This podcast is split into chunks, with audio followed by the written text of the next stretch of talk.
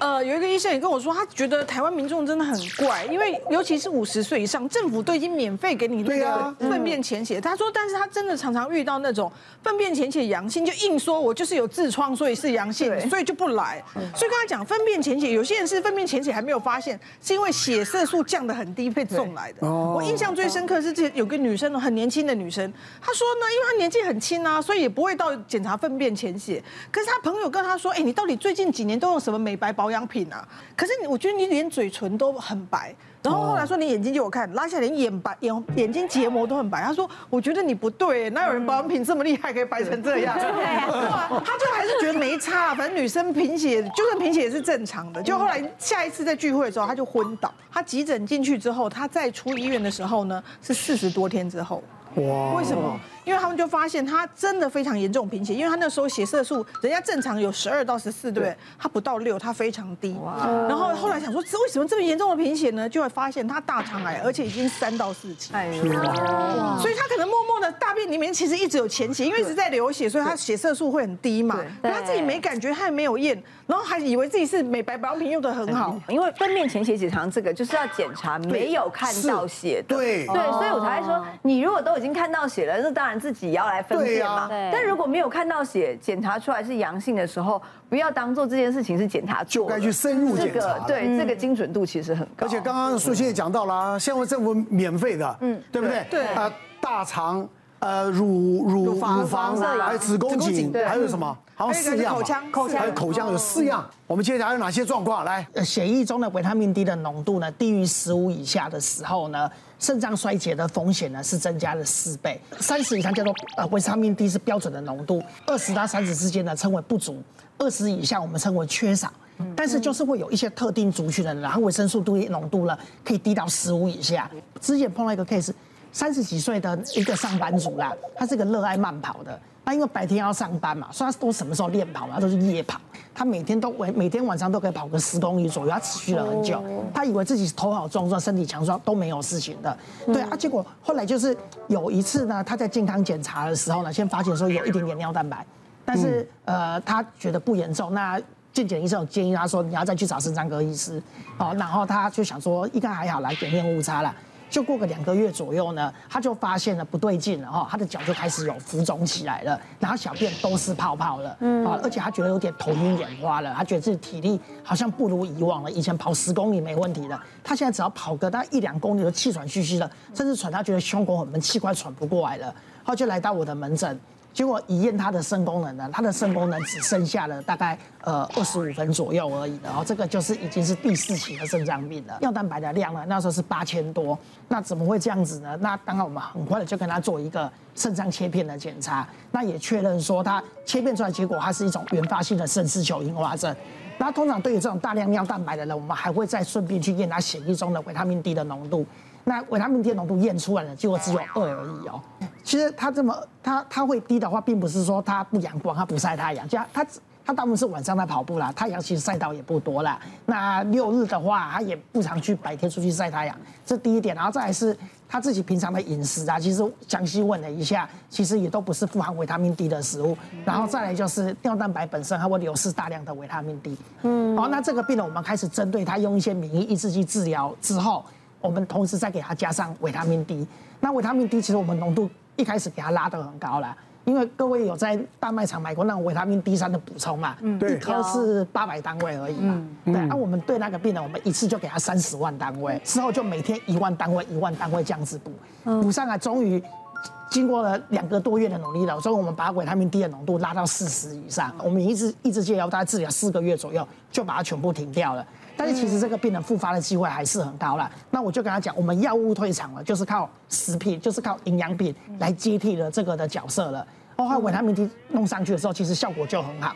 为什么维他命 D 对肾脏会有效果？因为其实就在国外的研究就发现，呃，维他命 D 这个东西它可以抑制肾脏的纤维化，又可以抑制肾脏里面的发炎，然后还有一种叫做肾性的肾脏的高血压，维他命 D 也就都具有治疗的效果。你常晒太阳。你常吃鲑鱼，你常吃木，这些维他命 D 其实它是有保护肾脏的效果的，有预防肾脏衰竭的效果的。那它其实维他命 D 三在新冠疫情这时候真的也是很夯啊，因为其实有很多一些就是那些研究也发现说，呃，维他命 D 三呢似乎跟呃降低新冠的重症有相关性。我们叫做有相关性，这并不是因果关系啊。是，就发现说你浓度比较高的人似乎得到了之后呢，他的病情不会那么的严重了。哦，但是并不是鼓励大家说你吃维他命就不会预防，对，而是你把身体维持在一个比较好的状态，你不幸碰到这个疫情，不幸染疫的时候呢，你比较可以平安的度过。嗯。因为像在这个非常时期的时候，我们家有四个，然后我那时候其实我很担心就是交叉感染。像我们家最大的高中，他是第一个被停课，可是其他三个都在上课。他停完要复课以后，现在换老二，他又要停课。嗯，然后呢，我们的老三、老四都也都还没有任何的疫苗防护什么的。然后我就想说，不行，我要最早之前先布局好。所以呢，我四月初我就让他在家里自主上课。哦，对，然后但是。他还是确诊了哦，真的哈，对，可能在家没有出门也确诊。对，你就知道我老公有多脏。没有了，我很自责，你知道，因为他就是又吐又发烧，然后他也很害怕，他很害怕，然后我也很自责。那那时候在家里面，我们都是分开的饮食，然后喷酒精，搞得跟医院一样，一进去就是那种消毒水味道。我就上网去查，我觉得真的不行，防护保护力一定要做起来。我有发现妈妈他们在网络上在团一个非常非常夯的东西，就是这个台湾在地生产的藻精蛋白，小朋友喝的滴液。因为你们知道吗？藻类都是要在一个很 pure。非常纯净、没有污染的地方，它才有环境好，它才会养殖的好。那它是完全是来自大武山干净的水域水来养殖出来的。你看这淡淡的蓝色。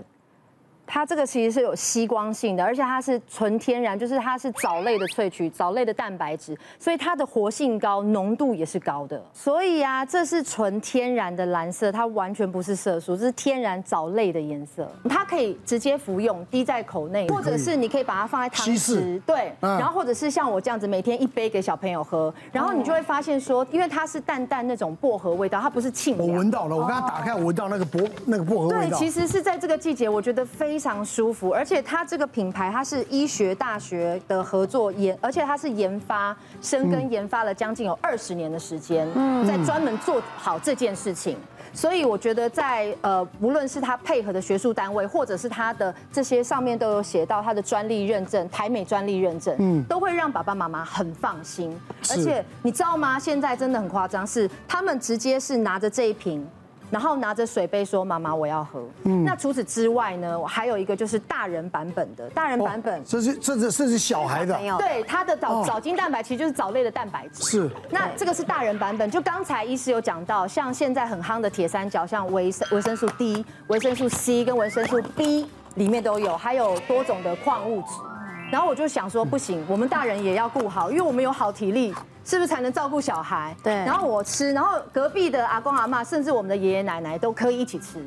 然后我们就把它当习惯性的每天这样子吃，嗯，而且它就是大人版本跟小孩版本的。大人就是胶囊啦，对小孩子用这个这个低益的，对，藻精蛋白这样子，所以我觉得很方便。而且我看我跟你讲，我很少看到那个胶囊那么漂亮了，对啊，也是很蓝色，看了就想吃的感觉。对，因为大家都真的非常非常关注，就是我们要怎么预防环境当中潜藏的危机哦，就是这些威胁要怎么去预防它。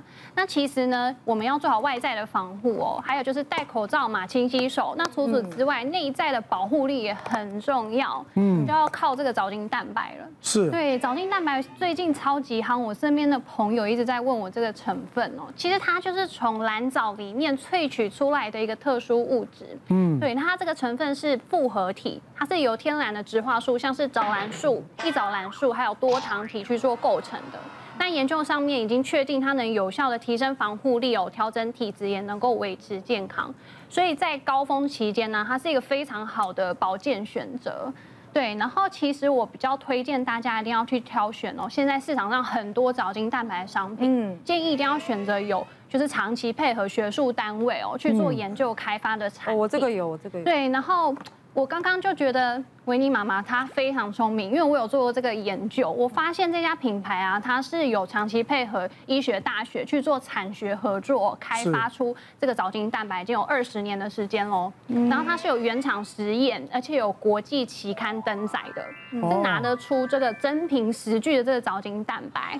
对，然后我就是特别就是关注说它的外包装，外面一定都有明确标示有台湾、美国。五项的专利技术，而且是有功效性专利，也有就是萃取技术专利的这个藻精蛋白。因为坊间有一些藻精蛋白啊，它可能有专利，但是它只是只有萃取技术的专利，它没有功效专利。是。所以在认明选择的时候，还是要去挑哦，同时有功效专利跟有就是萃取技术专利的藻精蛋白，我们这样吃了会比较有保障。嗯嗯。对，然后其实像。